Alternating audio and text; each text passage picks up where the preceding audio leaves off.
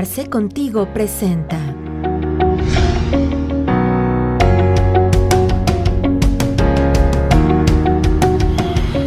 Hola amigos, muy buenas tardes, sean bienvenidos a su sesión desde Arce Contigo. De nueva cuenta estamos con ustedes para compartir información con valor, información muy importante.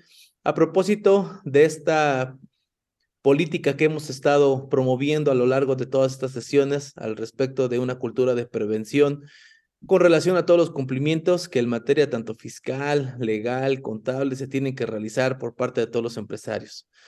El día de hoy tenemos a bien recibir de nueva cuenta a nuestro amigo, a nuestro colaborador, el abogado José Luis González, a quien le agradezco muchísimo el tiempo que toma para estar con nosotros. Mi estimado José Luis, ¿cómo estás? Muy buenas tardes.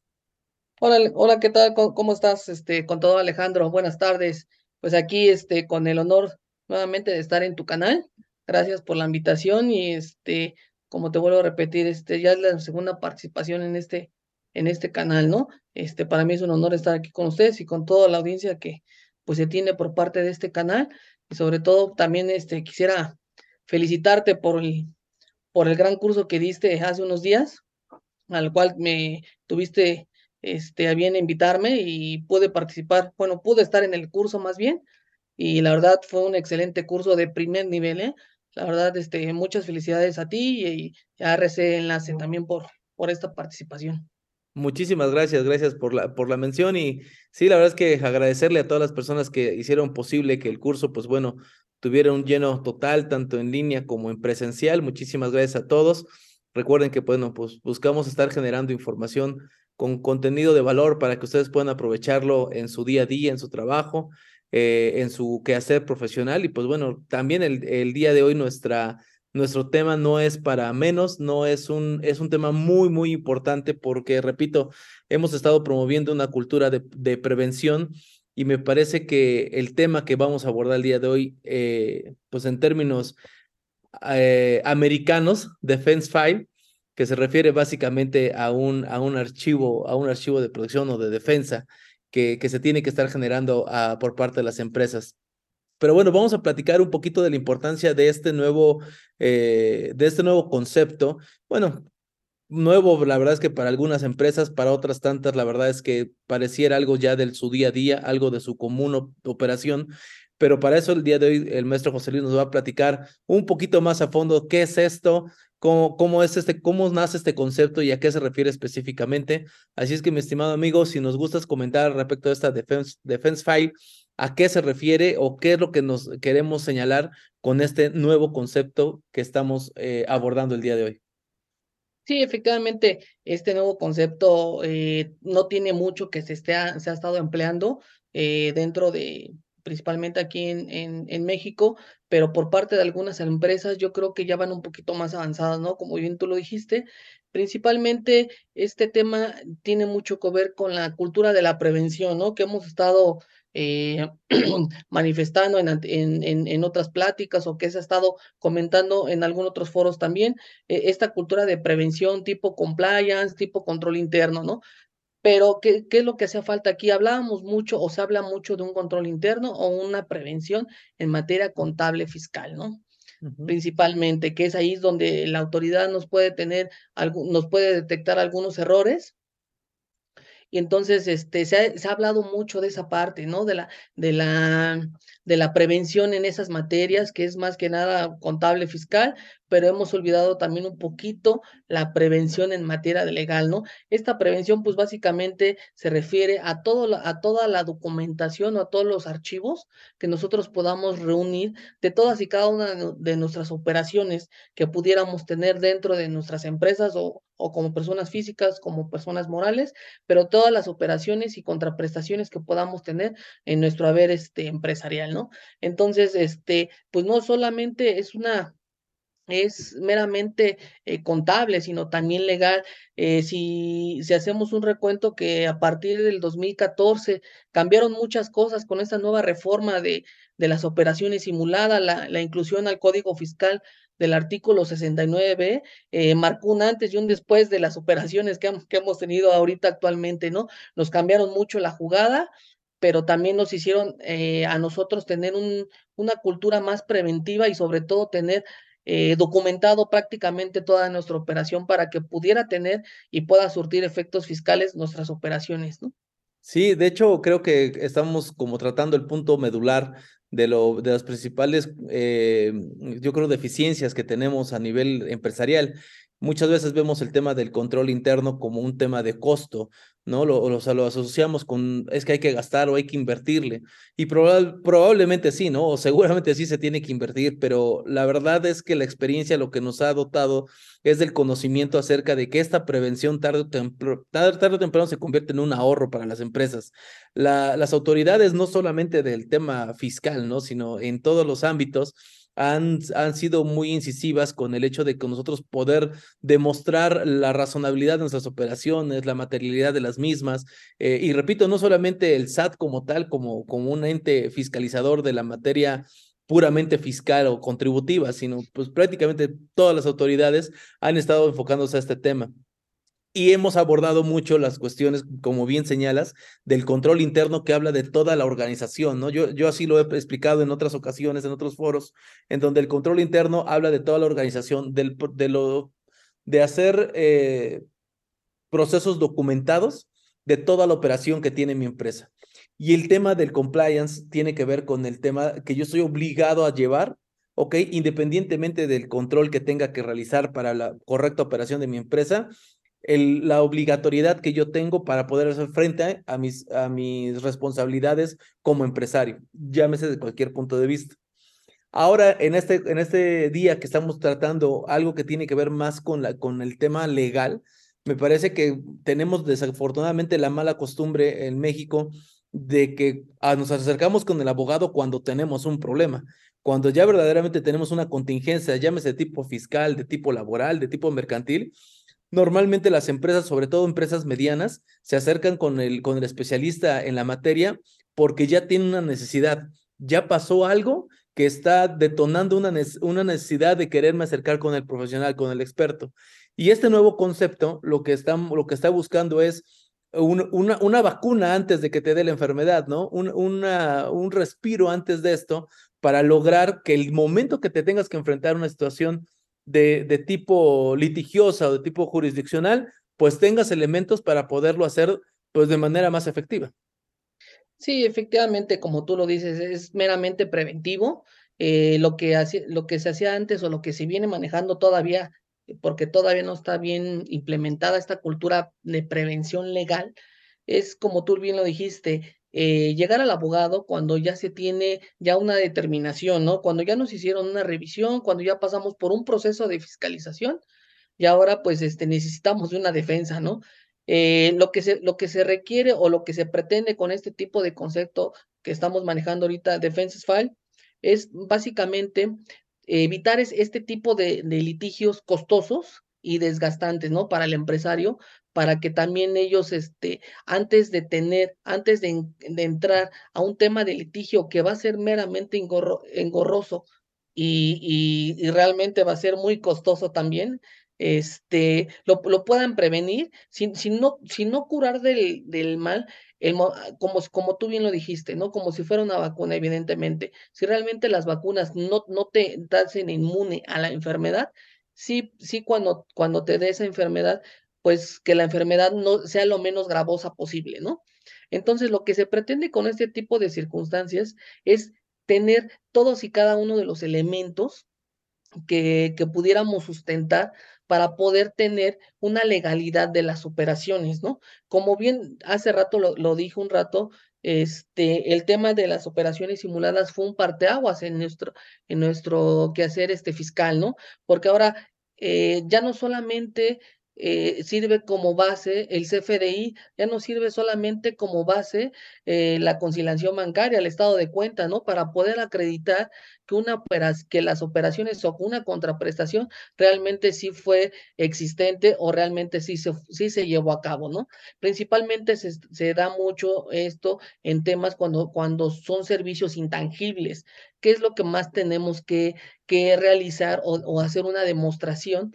De poder sustentar toda, toda esta operación para que realmente nosotros tengamos las armas antes de que nos llegue una revisión y poder tener y, poder tener un conjunto de, de, todos los elementos con los cuales nosotros podamos acreditar que realmente esta operación sí fue real, ¿no?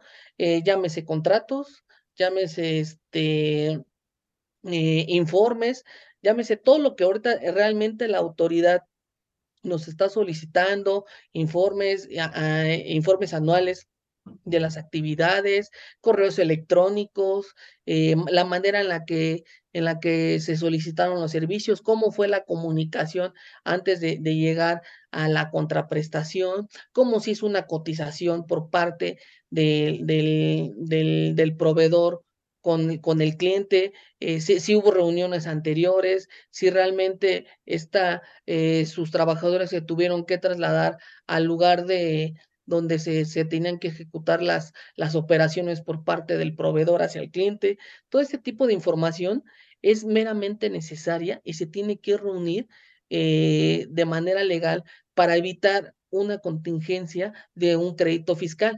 Y si bien en dado caso de que tuviéramos un crédito fiscal o nos pudieran determinar ciertas circunstancias o nos pudieran determinar diferencias eh, en un ejercicio en el cual estamos siendo revisados, pues salgamos lo menos este, lastimados posible, ¿no? Inclusive, este, se habla también antes de, de, entrar a un, a un problema de litigio, se habla mucho del tema de acuerdos conclusivos, ¿no? Que ahí es donde podemos eh, también eh, agarrarnos de la mano con Prodecom para que él sea una parte importante, sea como un mediador eh, con la autoridad y con el contribuyente para poder decirle, oye, mira, eh, fíjate que mis operaciones sí son reales, ¿no? Lo que, lo que se pretende con este tema, básicamente, contador, es que nosotros le expliquemos a la autoridad, porque básicamente, si, si, te has dado cuenta, los cuestionarios de una fiscalización que te pide la autoridad es que, que, que casi, casi lo lleves de la mano que le digas a la autoridad, que lo lleves de la mano paso a paso, cómo hiciste todas y cada una de tus operaciones o operaciones en específico que te está pidiendo que demuestres este tema de materialidad, ¿no? Entonces, hacer este, inclusive mapas, mapas conceptuales, eh, informes, cómo, cómo, se inició, eh, fotografías, evidencias, todo este tipo de, de archivos que forman parte de, de, una legalidad que nosotros nos pueda ayudar en dado caso de que pudiéramos tener un, una determinación de un crédito fiscal, pues evidentemente eh, entrar en un tema de litigio que sea lo menos gravoso posible y que al final nosotros podamos obtener una sentencia favorable porque todas nuestras operaciones realmente sí cumple o está debidamente sustentada, ¿no? No es de que cumpla con, con, con las operaciones o que se cumpla con, un, con, algo que ya está establecido, porque básicamente eh, no hay un manual de lo que tengamos que tener para poder demostrar la materialidad de las operaciones, ¿no? Mientras más nos pide la autoridad y más le damos, más, más satisfacemos esos elementos que nos pide la autoridad, más nos, van, a, nos van a pedir, ¿no? Claro, Antes, pues, este, estaba mucho el tema de la fecha cierta, no sé si quieras comentar. Sí, justamente digo, porque aquí van tres ideas que me parece muy importante resaltar de lo que nos estás compartiendo, este, José Luis. El primero es cómo enfrentábamos anteriormente una revisión por parte de la autoridad. Cuando comenzamos a tener estos temas de materialidad, casi casi entregábamos expedientes por kilo, ¿no? Agarrábamos y hacíamos expedientes gigantescos con montones de justificaciones, y lo digo muy entre comillas, justificaciones de repente, eh, información bajada de internet y cosas que no correspondían a mi realidad y que además la autoridad de manera muy sencilla podría identificar que no era lo que yo realmente estaba haciendo. Pero, pero así se manejaba en, un principio el tema de, la, de, de, de materialidad o de mostrar razón de negocios.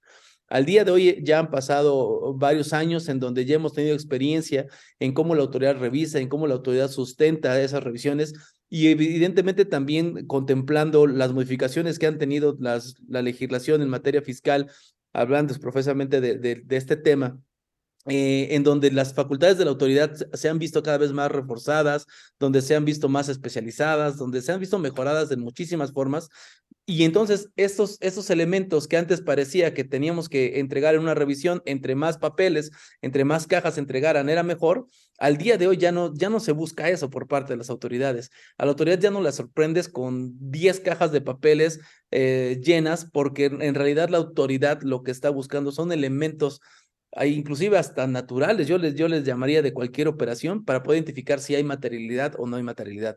De repente también en un momento todo el mundo se fue a hacer contratos por todo y, y fechas ciertas por todos lados y digo, parecían hasta como, como, el ABC, ¿no? La recetita, ¿no? Primero es tu contrato, va, y llévalo al notario y ármate un expediente así de gigantesco para poderlo hacer. La realidad es que al día de hoy eso, desde mi punto de vista, y, no sé si coincidas conmigo, mm, eso, eso no funciona. Por más que le entregues a la, a la autoridad cajas y cajas de, de, de información, si no es algo razonable a tu operación o no va emparejado con la realidad que la autoridad está revisando, recordemos que al día de hoy la autoridad ya tiene información basta para poder, para poder identificar un cliente, para un, perdón, un contribuyente, nos trata como clientes, pero somos contribuyentes, este, ya tiene información basta para poder identificar las características esenciales de su operación. Entonces, como que no, de repente lo que entregamos no hace sentido. ¿Y qué es a lo que voy con, con este tema? Que creo que nosotros también debemos de profesionalizar la forma en que nos acercamos con la autoridad. La, el, el, el, approach que tenemos con las autoridades debe ser de verdad con una con una conciencia técnica y jurídica adecuada para poder hacer sentido a lo que ellos a lo que ellos están revisando. Ya lo decías tú y es el otro tema que también quería resaltar, el tema de los acuerdos conclusivos, ¿no? El, el acuerdo con, conclusivo es una, una herramienta excelente para poderle hacer a, entender a la autoridad qué es lo que estoy haciendo y por qué lo estoy haciendo así. La autoridad no es todóloga, la autoridad no sabe o no puede determinar con simples elementos documentales la naturaleza de todas mis operaciones. Pero si yo tengo la oportunidad a través de estos acuerdos conclusivos, a través de la PRODECOM, de poder generar este, ese acercamiento con la autoridad, híjole, pues qué padre porque me da chance de muchas cosas. Ahora, desafortunadamente, José Luis, y seamos muy sinceros, habrá muchas cosas en donde la autoridad le muestre lo que le muestres, le des lo que le des, termina haciendo una determinación y termina generando un crédito. Y me parece que es ahí donde nos tenemos que enfrentar a instancias jurisdiccionales en donde cobra todavía más valor el, tema de, la, de, de, tener los elementos suficientes para poder defenderse. Sí, exactamente. Eh, fíjate que ahorita se me viene a la mente algo que, que en el curso que, que, estuvimos hace unos días tocábamos, ¿no? El tema de la fecha cierta. Eh, tocábamos un tema, tocábamos tema de materialidad y de razón de negocios, que era lo principalmente por lo que la autoridad ahorita nos viene haciendo muchas revisiones, ¿no?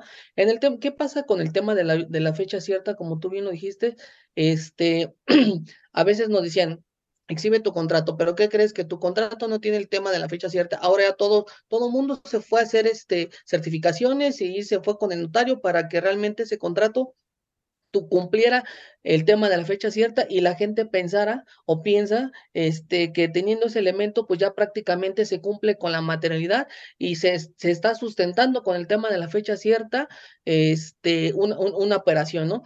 Pues aquí lo que la autoridad también y este, está, está resolviendo es básicamente que sí, evidentemente tienes un tema de fecha cierta, pero como ese contrato fue realizado entre particulares, solamente surte efectos entre las personas que intervienen entre ellos, por lo cual aunque tenga la fecha cierta, a la autoridad no le consta que evidentemente se, hayan realizado las operaciones.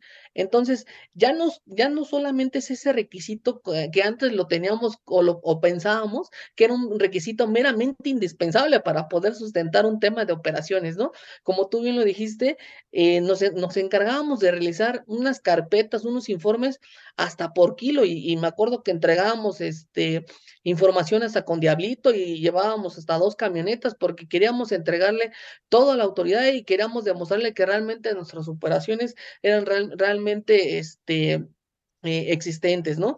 Pero con el actuar, pues bueno, eh, evidentemente, pues fuimos corrigiendo eh, nosotros como contribuyentes o como o, los, o los empresarios fueron corrigiendo este tema, ¿no? Conforme se fue dando la, la este, se, fue, se fue dando la operación misma de la empresa, ¿no? Y también lo que nos, nos iba requiriendo la autoridad, ¿no?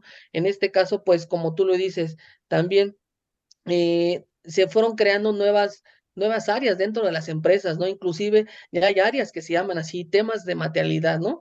Área, el área de materialidad, del área de entregable, que se dedican meramente a sustentar a que realmente esto se, se haga antes o durante la operación y, se tengan los elementos necesarios que se puedan demostrar y que sean evidentes y fidedignos con los cuales nosotros podamos reunir un tema de, este, de, las operaciones, ¿no? Y, y, nos dimos cuenta pues que realmente a veces ya nuestra carpetota que era de este tamaño ya pasó a ser una carpeta así pequeña, pero realmente está está realmente justificada, ¿no? Nuestra operación. Ahora bien, tú tocabas un tema de, técnicas, de técnica jurídica, de, de, lo que podamos contestar, de lo que nos pueda pedir la autoridad, es meramente lo que nosotros podamos ofrecer, ¿no? Porque a veces queremos ofrecerle tanto a la autoridad que, que, que a veces hasta nosotros como contribuyentes o como revisados pues terminando, terminamos perjudicándonos porque le exhibimos otra información que no, que no, que no se debería, o más bien que la, la, misma autoridad malinterpreta y ahí mismo nosotros nos metemos el pie, ¿no? Entonces, este, esta técnica jurídica o esta técnica que nosotros pudiéramos utilizar va muy de la mano de las operaciones y cómo se pueda dar una buena contestación a un requerimiento de información, porque prácticamente es un cuestionario que ellos te hacen y, ir de la mano junto con el contador, junto con el abogado, para poder, para poder sustentar y para poder sobre todo darle frente a un requerimiento de información por parte de la autoridad, este, este tema, ¿no? Eh, poder, poderlo llevar, como te decía hace rato, llevar de la mano al, al, a la autoridad y decirle, sabes que todas mis, mis operaciones fueron realizadas de esta forma y te lo estoy sustentando con esto, con este contrato, con estas circunstancias y no nada más el puro contrato o el CFD que, que nosotros pensábamos que era lo, el elemento idóneo y con eso quedaban las operaciones. Hay que darle más elementos a las operaciones. Pero aquí, como bien tú lo dijiste, esto no nos puede, no, no, nos, no nos cura o no nos puede determinar que realmente la autoridad no nos, no nos finca un crédito fiscal, ¿no? No, no estamos a salvo o, no estamos inmunes o blindados totalmente de que la autoridad no nos pueda hacer nada. Pero bueno, eh, tenemos muchísimos elementos teniendo toda la información y sobre todo que, que exista eh, la, plena evidencia que nosotros entregamos esa información a la autoridad con la cual nosotros le demostramos a la autoridad que las operaciones realmente fueron este, realizadas, ¿no? Claro. Oye, y fíjate, un, tema que, que, me gustaría que abordaras es, ¿este concepto de defense file es fondo o es forma? ¿A qué, qué, qué, estamos haciendo cuando, estamos, cuando hacemos un procedimiento como, como el que nos estás señalando? Es, es meramente eh, hacerlo, eh, implica, implica cosas, implica las dos cosas, pero en dos tiempos, ¿no? Eh, fondo al momento en el que se hacen las operaciones, porque son temas de que se van dando, hay que tener elementos meramente necesarios que, que tenemos que cumplir. Y la forma, pues bueno, la forma eh, ya viene en un tema de litigio, más que nada, ¿no? Eh, ¿Qué pasa cuando nosotros entregamos todo el fondo y sabemos que el fondo realmente está debidamente sustentado y que, y que a juicio de la autoridad realmente ellos te dicen, ¿sabes qué? Eh, eh, tus operaciones eh, pueden que estén relacionadas, pero para mí no me, no, no, no, no me sustentan la, la, la existencia de, la, de, las operaciones, ¿no? Entonces ahí ya entramos con un tema de, más que nada, de forma, ¿no? De, y no de fondo. ¿Por qué? Porque aquí la, la valoración de las pruebas que te hace la, autoridad durante la, fiscalización no te las está fundando y motivando debidamente, ¿no? Ahora bien, eh, hemos tenido sentencias favorables donde, donde el propio tribunal fiscal o inclusive nos hemos tenido aquí hasta el tema de amparo a resolver temas de fondo, ¿no? En este caso, eh, nos han resuelto que si para la autoridad no cumplían eh, los elementos que, un, que, el, cliente o el contribuyente le entregó para poder satisfacer que las operaciones eh, fueron realmente este, existentes, ¿por qué no pidió más información que a juicio de la autoridad pudiera, se, se pudieran dar para que se pudieran cumplir, ¿no? Entonces, a veces eh, se emplea en, en, estos procedimientos, como en el artículo 69, se emplea la palabra se podrá, ¿no? Se, se podrá requerir, pero, pero la autoridad esa palabra la utiliza eh, de manera equivocada, ¿no? Inclusive hay, hay hasta un criterio y una jurisprudencia sobre esa palabra, se podrá, que no se puede utilizar de manera discrecional por parte de la autoridad, ¿no? que no pueda decir, se podrá, entonces no quiere decir que puedo o no puedo hacerlo, ¿no? Más bien es un tema de obligatorio que está obligando ahorita a los tribunales, los federales principalmente en temas de amparo, que están haciendo que se cumpla esa palabra, que tienen la obligación de requerir más información al contribuyente porque lo dejan en estado de indefensión. Si tu autoridad dices que no cumple con las operaciones, entonces pídeme los elementos para que yo los pueda eh, aportar y en, en, dado caso de que yo no los aporte, entonces pues ya se sobreentenderá que, que, hay una inexistencia de las operaciones. Sí, inclusive hemos visto, por ejemplo, determinaciones de créditos por parte de las autoridades fiscales eh, de manera específica, en donde señala que, que hay, este, que la materialidad es insuficiente. ¿No? Cuando en realidad no, la, ley no te señala la insuficiencia de la materialidad. O hay materialidad o no hay materialidad, pero no hay una insuficiencia. Esos son temas o conceptos completamente distintos que, como bien dice la autoridad, eh, los maneja de manera discrecional y terminan, pues, bueno, cometiendo ese tipo de, de errores o de situaciones en donde el contribuyente, de contar con los elementos eh, previamente eh, generados, pues pudiera salir bien librado de una contingencia ya, ya litigiosa, ¿no?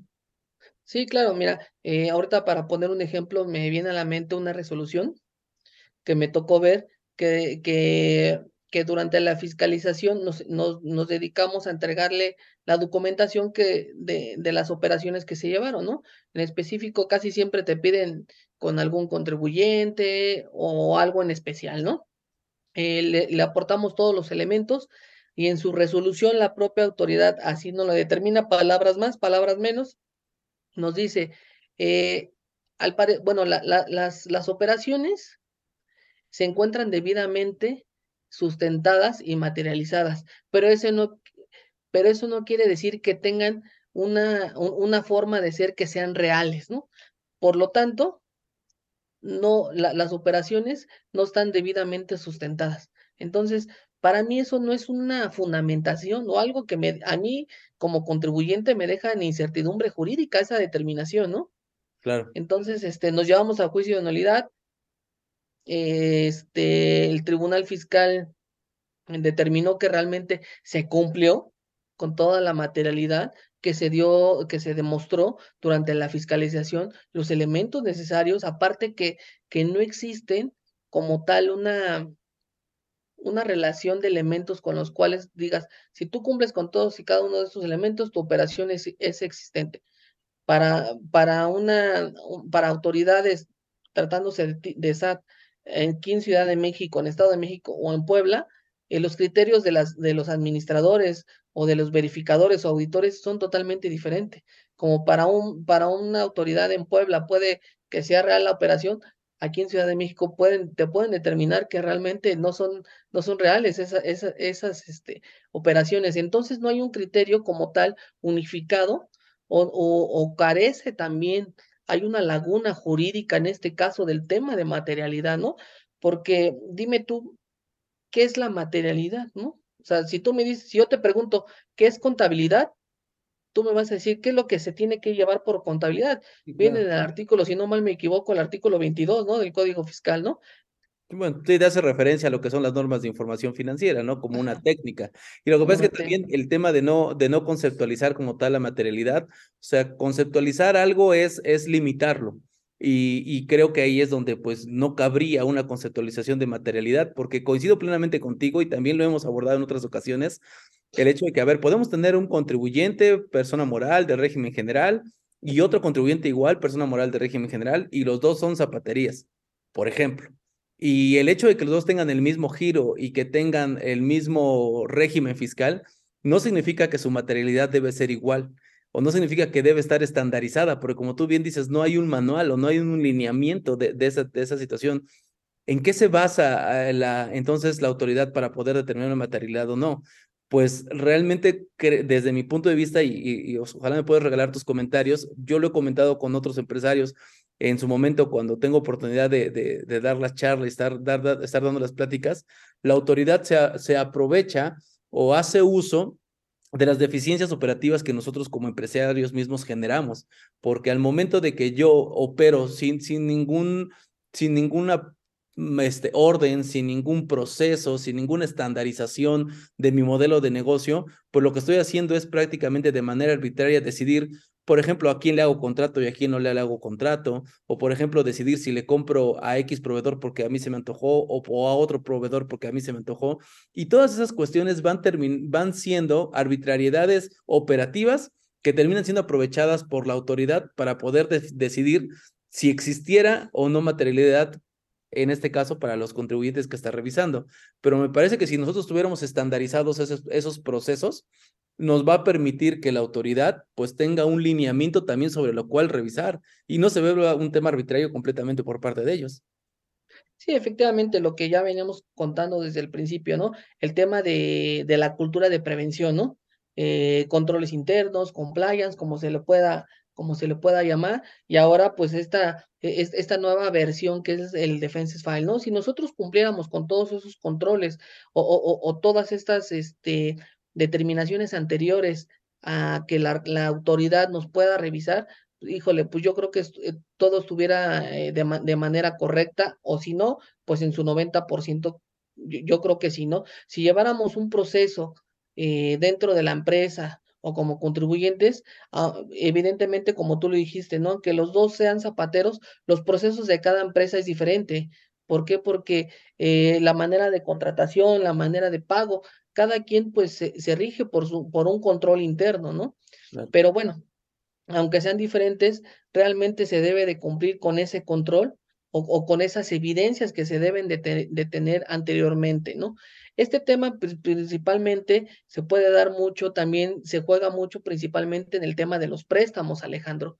No claro. sé si, este, y principalmente cuando son préstamos entre partes relacionadas, y se, se juega mucho esta situación y ahí es cuando caes en vicios o cuando realmente, como tú bien lo dices, nosotros a veces nos ponemos el pie y no cumplimos, estamos haciendo, no estamos haciendo un debido cumplimiento de lo, de lo que nos establece y cuando la autoridad se acerca o ve nuestra forma en la que estamos haciendo operaciones, eh, realmente pues se, se, identifica que algunas operaciones no están bien hechas y por lo cual, y por lo cual pues carecen de materialidad y en una de esas está razón de negocios, ¿no? El tema de los préstamos es muy importante, hay que checar si realmente se llevó a cabo el, contrato de mutuo, si es con interés, si es, si es sin interés, temas de ver también precios de transferencia, si es, son entre partes relacionadas, tener esa, esa debida eh, sustento legal que nosotros podamos demostrar que realmente la operación así se dio, ¿no?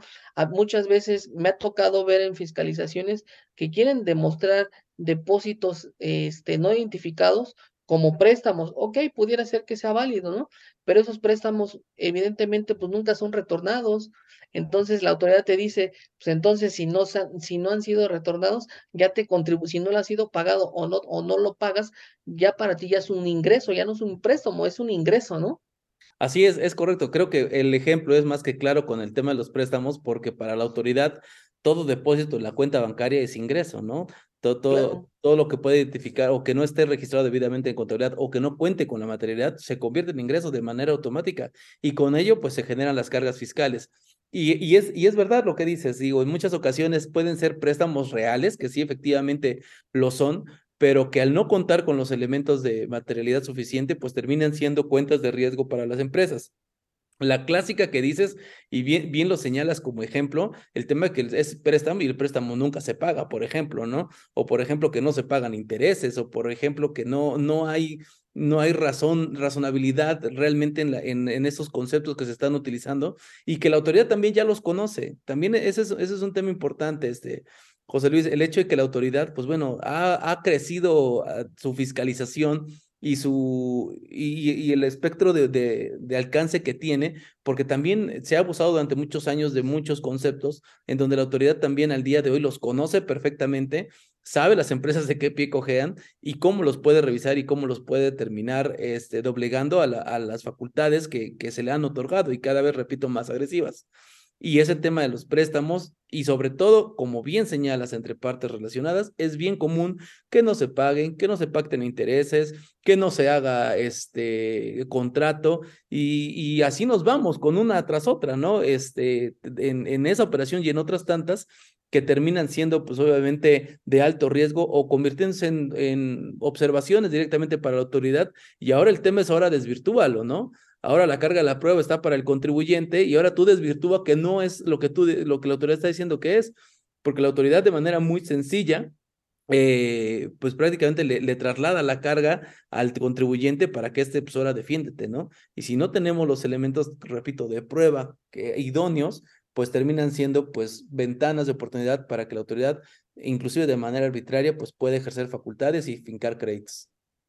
Sí, claro, y también otro tema que yo he visto en ese tema de, de los préstamos es que pues básicamente ligan a las empresas que son partes relacionadas porque tienen al mismo socio, tienen a los mismos representantes legales. Para la autoridad es un poco más fácil con, todo, con, todos estos procesos que están teniendo o, esta infraestructura que ya cuenta la autoridad, lo que hemos manejado anteriormente en otros foros o en otras pláticas, que nosotros le podemos denominar esta inteligencia artificial, ¿no? Con la que cuenta ya la autoridad, pues para la autoridad ya es muy fácil determinar qué tipo de operaciones son y qué tipo y con quién se están llevando estas operaciones, ¿no? Este, evidentemente, si se encuentran entre partes relacionadas, pues debe de haber, como decíamos hace rato, unos, eh, un estudio de precio de transferencias, pero no nada más es, es poder determinar eh, que se hizo el préstamo, que se cumplió con el tema de los del contrato, si se pagaron intereses o si se regresó o no. También ya la autoridad en este sentido te dice, ok, se llevó todo, el, préstamo está bien, eh, evidentemente sí se dio la operación, pero ¿qué crees? Con este préstamo tú, tú te pudiste fondear como empresa y pudiste obtener hasta una utilidad de este préstamo y sobre y, no te voy a cobrar sobre el, sobre el préstamo eh, en específico, sino te pueda calcular una utilidad que pudiste obtener sobre lo que te prestaron y sobre esa utilidad tú me tienes que pagar pues este un impuesto, ¿no? en pues este caso pues ICR. Sí, pues el, clásico tema de, de, que, por ejemplo, hay empresas muy apasivadas y al momento de presentar la declaración anual, pues lo que es el ajuste anual por inflación se vuelve un ingreso, se vuelve una parte acumulable. ¿Por qué? Porque te estás financiando más de lo que tú estás financiando, ¿no? Entonces ahí hay un ingreso que, se, que para efectos fiscales se está cuantificando. inclusive, y ahorita que estás haciendo el señalamiento, vale también la, la pena señalarlo porque me ha tocado ver empresas que hacen operaciones a través de préstamos y de repente así de la nada les condonan los préstamos, ¿no? O sea, de repente hay un trato de cancelación de préstamo y creen de manera verdaderamente, este, pues, yo diría que inclusive de manera, este, pues, no sé, falsa o, o, de qué forma de señalarlo, que, que verdaderamente ahí ya, que, ya quedó el tema, ¿no? Y que verdaderamente ahí ya no va a haber más, más, este, más consecuencias, porque fue un préstamo y pues ya me lo condonaron. No, espérate, eso tiene consecuencias fiscales, pero eso también justamente es porque no hay una asesoría adecuada al momento de, de generar las operaciones. Sí, claro, evidentemente en, el, en ese tema que tú estás este, eh, eh, contando, eh, al ya haber una condonación y no haber un retorno, pues evidentemente ese préstamo ya se convierte en ingreso, ¿no? Totalmente, claro, totalmente. Entonces, este, la importancia de la asesoría, la importancia de, de, tener el control interno, esa manera de prevención, eh, es muy importante para evitar y mitigar ese tipo de circunstancias que hasta la fecha se, se da mucho en la práctica y se sigue dando, ¿no? que, que evidentemente ya, ya, ya se va corrigiendo, pero no todos están corrigiéndose, porque evidentemente es, este, estos temas pues requieren un costo, pero hay que ponerlo como costo-beneficio, hay que ponerlo en la balanza, ¿no? Como contribuyente, porque me va a resultar peor eh, llevarme un litigio desgastante con la autoridad y a lo mejor no poder eh, sustentar o desvirtuar ciertas circunstancias cuando un crédito fiscal me, me, va a subir casi al triple de lo que pudiera yo poderme arreglar, ¿no? Entonces, realmente esta, e, e, estos temas de prevención, eh, de actualización y principalmente tener todo materializado, pues realmente lejos de, te puede generar un, un, un gasto, a la larga te, te, obtiene un beneficio principalmente, ¿no? En tu, en tu, en tu utilidad, desde mi punto de vista. Claro, y también vale la pena señalar, este, José Luis, que también, por ejemplo, cuando ya te enfrentas a un procedimiento eh, con, ante las autoridades, ya ante un tribunal, ya ante, ante medios de defensa, este, tampoco es magia, ¿no? El, servicio que hace, que hace el abogado. ¿Cuántas veces te ha tocado verdaderamente tener que defender a un contribuyente que de plano no tiene nada, ¿no? Y no, no, no por eso quiero decir que no hay este, que no sean reales operaciones, simplemente por un deficiente control interno, de repente te tienes que enfrentar a la autoridad prácticamente con, un charpe, ¿no? Y para poder defender al contribuyente con todas las facultades que tiene la autoridad, porque no hay elementos para poderlo realizar. No sé, también en ese, en ese mismo tenor, el tema de que tú nos, tú nos puedes platicar qué tanto las, los asuntos realmente se ganan de fondo o se ganan de forma, porque esa parte es importante. Desde mi punto de vista, me parece que al día de hoy los elementos de fondo tienen que hacerse valer de manera más sustancial con la autoridad para poder tener una, pues poder ir, ir a pleito un poquito más respaldados, ¿no? Pero me imagino que a ti te ha de tocar o te ha tocado muchas veces subirte al ring casi, casi con, con este, con Sansón a las patadas, ¿no? Sí, claro. Mira, eh, lo que decíamos anteriormente, antes de que se implementaran tantos procesos de, de control, pues realmente a lo que íbamos nosotros como abogados íbamos este, con una mano en la cintura y una mano atrás, ¿no? Eh, al litigio. Prácticamente ahí le teníamos que pegar a cuestiones de, de, de, de, de forma y no de fondo. Teníamos que checar bien si realmente te hicieron bien la notificación, meternos minuciosamente a, a, errores eh, por parte de la autoridad que nos pudieran dar eh, alguna nulidad para efectos o que se pudiera hacer una reposición del procedimiento y, o que si realmente el error que tuvo la autoridad nos pudiera dar para una, una nulidad lisa y llana, ¿no? Entonces, este, anteriormente eh, las sentencias se, se podían eh, ganar de esa forma principalmente por cuestiones de forma, más no de fondo. Ahorita me ha tocado ver, yo creo que desde el, desde el 2020, yo creo que a partir de la pandemia, que ya también se, se empezó, estos procesos de fiscalización empezaron a ser un poco más, más agresivos o más contundentes por parte de la autoridad. Mucha gente o muchos contribuyentes se han adoptado este proceso de prevención y nos dan a nosotros como abogados muchos elementos que realmente nos han ayudado en temas de fondo para poder llevar una, una, una debida defensa, ¿no? ¿Esto qué quiere decir? Que no solamente lo estamos este, salvando por cuestiones o errores que cometió la, la autoridad durante la fiscalización, sino que también le estamos demostrando a la autoridad que realmente no le, no le asiste el derecho para podernos determinar ciertas circunstancias. Y en su caso, a lo mejor si no salvamos el 100% de las determinaciones, con, con, desde los acuerdos conclusivos llegar a un buen a un buen arreglo con la autoridad y que las determinaciones sean lo, lo menos este lo, lo, menos gravosas y esas determinaciones que nos pudieran realizar por parte de la autoridad nosotros la podemos ahora sí eh, dejar en claro o, o, poder pelear en un juicio de nulidad o un recurso de revocación no pero ya serán las menos eh, nos ha tocado que afortunadamente hemos podido reforzar hasta ciertos eh, agravios eh, cuando nosotros metemos un tema de litigio, porque ya realmente sí nos damos cuenta de que nos están sirviendo ese tipo de elementos o cómo nos está pegando la autoridad y cómo nosotros también nos, nos podemos proteger, porque también, si bien es cierto, ahorita la autoridad, eh, ahorita estamos utilizando mucho eh, conceptos de, de, impugnación o de agravios, como son excesos en las facultades de comprobación, ¿no? Claro. Porque realmente la autoridad se está excediendo en solicitarte información. Claro. Entonces, por querer tener más, más temas de materialidad, se está excediendo en, en, en solicitar información que realmente pues ya no forman parte de la contabilidad, ¿no? claro. que, que, no deberían de, de tener eh, ciertas circunstancias, pedirte eh, elementos que realmente a lo mejor no tienen injerencia en las operaciones, ¿no? Pero para la autoridad te está, te está pidiendo mucha información y eso hace que al contribuyente entre en jaque y poder, este, pero también es muy importante hacérselo saber a la autoridad que realmente hay cosas que nos pueden aplicar y hay cosas que no nos aplican, ¿no?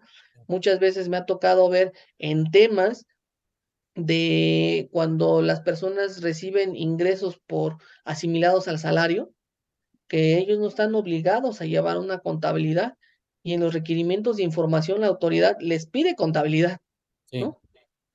O temas, me ha tocado también ver en ese tipo de, de, de personas físicas de, asal, de asimilados al salario, al salario, me ha tocado ver que la autoridad te pide CFDIs. Y realmente los CFDIs son, son, son, son pruebas o son elementos que la autoridad ya tiene en su poder, ¿no? Se supone que debe de tener en su poder. Y si nos vamos a un tema del artículo 2 de la ley de la ley de derechos del contribuyente, no estamos obligados a presentar información que la autoridad ya tenga en su poder. ¿Y qué es lo que está haciendo la autoridad durante la fiscalización? Te, impone multas, multas excesivas de 19 mil pesos porque no entregas información y porque según ellos estás este, obstaculizando la, las facultades de comprobación por parte de la autoridad. Entonces ahí es cuando nosotros tenemos que dejar, evidentemente aquí hay una norma que nos, que nos permite no, no presentar esa información, pero es muy importante hacérselo saber a la autoridad que no, que no estoy en, que estoy en este supuesto, eh, recibo ingresos bajo este régimen y que no estoy obligado, ¿no? Porque si no nada más no la entrego, pues realmente también ahí dejamos cabos sueltos para que la autoridad nos pueda determinar una multa y son multas, te digo, de 19 mil pesos la más bajita, ¿no? Entonces, pues también ahí en ese sentido hemos tenido eh, elementos necesarios con los cuales nosotros podamos demostrar y, y, tener sentencias favorables principalmente donde nos quitan estas multas porque realmente la autoridad no tiene la razón, no le asiste la razón porque realmente está, se está accediendo en pedirte información, ¿no? Claro. Oye, mi estimado José Luis, y a ver, vamos a allá aterrizando, ya, ya hemos hablado de todas las todas las formas en que se puede aprovechar esta cultura de prevención a través de, este, de estas formas o de estas buenas prácticas como es el Defense File que estamos platicando el día de hoy. Pero a ver, si yo como empresario quisiera empezar a realizar o me interesa poder hacer este procedimiento, ¿cómo, cómo se inicia o cuáles serían los primeros pasos que tendría yo que estar haciendo para poder este, llevar este concepto a la realidad y que realmente en su momento pueda obtener los beneficios que estamos platicando? Pues yo creo que de entrada, pues tendríamos que ser como un tipo check-up de lo que estamos haciendo, de, de nuestras operaciones, irnos eh, muy a grosso modo, meternos, como dicen, este, hasta la cocina por parte de la empresa, ¿no? ¿Cuál es el proceso de las operaciones? ¿Cómo se llevan? Si, si realmente llevan un control de cada operación y si no lo llevan a hacer esta, esta tipo de radiografía a la empresa y determinarle, ¿sabes qué? Pues aquí tienes, aquí tienes este, alguna contingencia, aquí pudieras eh, tener ciertas circunstancias que te están fallando para que nosotros podamos empezar a sustentar este tipo de circunstancias. Como tú decías hace rato, hay empresas que a lo mejor algunos, algunos, eh, con algunos clientes hacen contratos y con otros clientes pues realmente no hacen nada de contratos, ¿no? Entonces empezar ahí a mitigar ese tipo de errores, esas, fal esas malas prácticas por parte del contribuyente es ahí, ahí donde entra nuestra asesoría o nuestra expertise este, técnica, jurídica, contable, que nosotros contamos para poderle eh, decir al contribuyente, principalmente al cliente, decirle, ¿sabes qué? Pues aquí estas operaciones deben de contar con, con básicamente con los elementos esenciales que son CFDI, conciliación bancaria, estado de cuenta, contrato, y ya dependiendo la naturaleza de las operaciones, cada operación, pues eh, como tú bien lo dijiste hace rato, cada operación es diferente, pero podemos darle una, un sustento jurídico o una evidencia principalmente para ir armando cada archivo de las, de, de las operaciones, a lo mejor no de, de, cada una de las operaciones, pero a lo mejor puede haber operaciones similares y podemos hacer un conjunto global de ciertas operaciones, ¿no? Y llevar un, un control meramente y procesos estrictos que se puedan emplear dentro de, este, de, las, de las empresas para que nosotros podamos dar este cumplimiento, ¿no? Principalmente, eh, lo que te decía, eh, inclusive hasta tener temas de libros corporativos. Ahorita muchas de las empresas, eh, ¿quién hace actas de asamblea anual, no? Claro. Eh, ese, ese tema también ha fallado un poquito por parte de los contribuyentes. Sabemos que también tiene un costo el acudir con el notario, pero son realmente son temas que realmente la autoridad son obligatorios, ¿no? Para la autoridad y para, para los los contribuyentes principalmente es, una, es obligatorio contar con ese tipo de, de evidencia corporativa, ¿no? En el caso del tema laboral, que también igual aquí se puede dar un tema de defense file, el tema, lo que habíamos platicado en, en el curso anteriormente que, este, que se dio en Puebla por parte de tu capacitadora, el tema también de, de los trabajadores, ¿no? Eh, ahorita ya viene mucho en boga esa, esa documentar el tema laboral, más que nada por el tema, yo lo veo mucho aquí principalmente por el tema de, de las pensiones, ¿no? Que tocábamos ese día, porque realmente también se está dando muchas, muchas relaciones laborales inexistentes por ese lado, ¿no? Entonces, hay que hacer yo creo que un check-up por parte de la empresa en materia contable, corporativa, laboral, jurídica, fiscal, para que nosotros podamos darle una, una buena asesoría al, al contribuyente y decirle, sabes qué, aquí está, eh, aquí tenemos un área de oportunidad, aquí tenemos que trabajar de esta forma y poderle dar los elementos necesarios para que la, para que el contribuyente este, tenga todos y cada uno de sus elementos con los que está obligado a contar y, pueda hacerle frente a cualquier eh, requerimiento por parte de la autoridad, ¿no? Y fíjate que ahorita cuando que lo estás señalando, eh, no solamente también para hacer frente con, con las autoridades, que en primera instancia sería pues uno de los objetivos esenciales de este procedimiento, sino también para una, para una sana operación de mi empresa.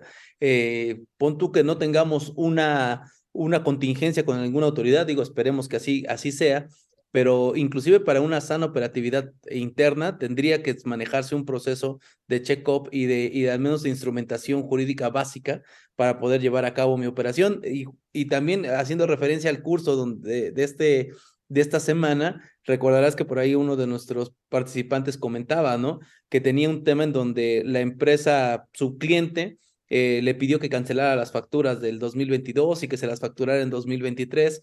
Y, le, y, pues ella, pues al final de cuentas, por ser el cliente, pues le, le hace caso, le, le, cancela las facturas, se las hace en 2023 y ahora el cliente no se las quiere pagar, ¿no? No se las quiere pues, pagar. Pues qué problema, porque ya no estamos hablando ni siquiera de una situación fiscal o de una consecuencia con, de, en contribuciones, tendrá su, su, tratamiento y su afectación en ese sentido, pero ahorita... Claro, pero ya es un problema entre particulares, ¿no? Exactamente, el interés primordial de, de, de, este caso el contribuyente, pues es que le paguen, ¿no? Que, que pueda recuperar. Y, Exacto. Y la primera pregunta que se le hizo en ese momento el expositor que estaba este, adelante del foro decía, pues, ¿qué dice tu contrato? ¿No? ¿Cómo la claro. No, pues es que no tengo contrato. Bueno, ¿qué dice tu orden de compra, tu orden de servicio? ¿Qué? No, es que no tengo. No, pues es que imagínate. ¿Cómo llegaron, cómo llegaron al precio, al, al pago, ¿no? Principalmente, ¿no? Eh, lo, sí, evidentemente debe de haber algo interno, un control interno por parte de los contribuyentes, por parte de la empresa, para ver este tipo de situaciones, ¿no? Eh, cómo se hacen los pagos, a cuánto tiempo, cómo se va a emitir el CFDI, cómo se puede hacer una cancelación, pero debe de haber un proceso eh, anterior y debe de haber este, como, como, como, ciertas, como ciertos lineamientos y reglas, ¿no?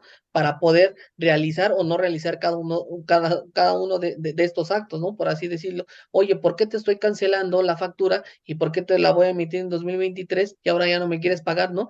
Como el caso que nos ponía eh, la participante, ¿no? Del curso. Claro, sí, eso, y ahí, por ejemplo, si, si hubiera unos, si hubiera al menos elementos básicos de, de esta operación, pues inclusive, repito, no, no es porque sea ante una autoridad, simplemente entre particulares podría de mejor forma ser exigible su derecho. Digo, no, lo, no digo que en este momento no lo pueda hacer, yo creo que sí lo puede realizar, simplemente que, que de repente pues se van complicando las cosas cada vez más por elementos a lo mejor tan sencillos que, que pude haber prevenido en su momento y que no, las, no los hice y que en este momento pues tengo que batallar a lo mejor un poquito más para hacer exigible en este caso la cobranza. Sí, e, efectivamente, ¿no? Tener elementos necesarios, a lo mejor, en este caso, si no mal recuerdo, decía que no había contrato, ¿no? Ahora bien, si no hay contrato, a mí ahorita se me ocurre, pues, en dado caso, eh, hasta ciertos pagarés y la empresa no me, no me, me pide, me pide crédito, pues llevar una política interna que independientemente del contrato, pues, realizar un pagaré o a ver qué me exhibes como garantía, no sé, pero eso ya es meramente una política interna por parte de la empresa, ¿no? De los procesos que se pueden llevar dentro de la empresa. Que desafortunadamente que terminan siendo, repito, sobre, sobre todo en las medianas empresas, terminan siendo, este, pues a ojo de buen cubero, ¿no? Este como que me cae bien y este sí le doy crédito y no lo documento, y este como que lo veo que me va a transar, entonces sí le pido documentación. Termina siendo, pues de verdad, arbitrariedades que, que tarde o temprano afectan a la empresa. Pero me, me, parece muy bien, este, mi estimado José Luis, que se nos está agotando el tiempo para, para el tema. Me parece que es un tema trascendental, muy importante para las empresas. Eh, que tomen cartas en el asunto. Eh, sé que hemos hablado en muchas otras ocasiones del tema del control interno eh, a efectos de poder hacer frente a nuestras obligaciones, pero repito, mi, mi interés de esta sesión es además de poder tener elementos para poder hacer frente a una autoridad, por también hacer frente a mis necesidades como empresa, em, realmente hacer frente a, a, los requerimientos que, que mi mundo corporativo me está exigiendo.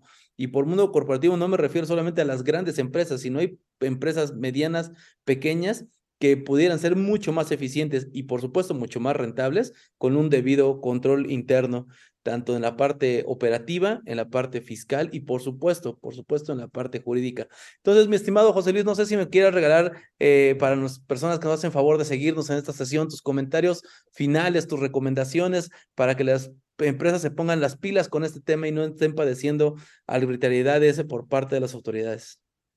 Sí, pues mis comentarios finales serían este adoptar este tema de prevención, adoptar este el, eh, no echar en saco roto eh, los temas este preventivos y tener esta cultura de, de temas de ya eh, como tipo compliance, control interno y la defensa es file, esta documentación, ¿no? Sé que a lo mejor pudiera ser que que estos contribuyentes, estos empresarios, ellos están más metidos en el área operativa, en, el área de los procesos, y para ellos, imagínate, si, si están este, en, en, esta área operativa, pues realmente lo que menos quieren es involucrarse en este tipo de circunstancias, pero meramente ahorita ya es casi imposible que no se puedan inmiscuir en ese tipo de circunstancias, inclusive si, si, no mal, si no mal recuerdo, pues han acudido a muchos cursos, no nada más al tuyo, sino a muchos cursos ya empresarios, no nada más va, va estas pláticas van dirigidas a contadores, abogados, sino que realmente ya empresarios, ¿no?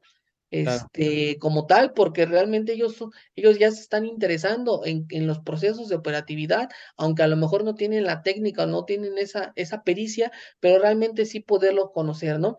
Otro de mis comentarios sería tener debidamente la, la documentación necesaria antes de que pudieran tener alguna contingencia y poderlo documentar todo, porque realmente cuando ya tenemos este, el problema encima, los el, el, tiempo para poderlo resolver o poderle dar una solución son muy cortos, a diferencia que si lo podemos hacer de una manera más tranquila, ¿no? Ahora bien, pues otro, otro comentario también sería este tener esta, esta materialidad que nosotros manejábamos anteriormente, lo que estamos diciendo ahorita durante esta charla, para poder darle cumplimiento al artículo quinto A, ¿no? Que nos habla de la razón de negocios, porque durante este año temas de materialidad y de razón de, razón de negocios y temas de fiscalización viene muy fuerte a la autoridad. Entonces, tenemos que estar prevenidos. Oye, y ya que ya que tocaste el tema del 5A, eh, pues ya aprovechando, aprovechando tu, tu, presencia en esta sesión, este, José Luis, ¿cómo ves el tema de la, de la creación por fin del órgano colegiado que hace referencia al análisis de la razón de negocios? Pues me parece algo similar a, a cuando metes un recurso de revocación y quien te resuelve es la propia autoridad, ¿no?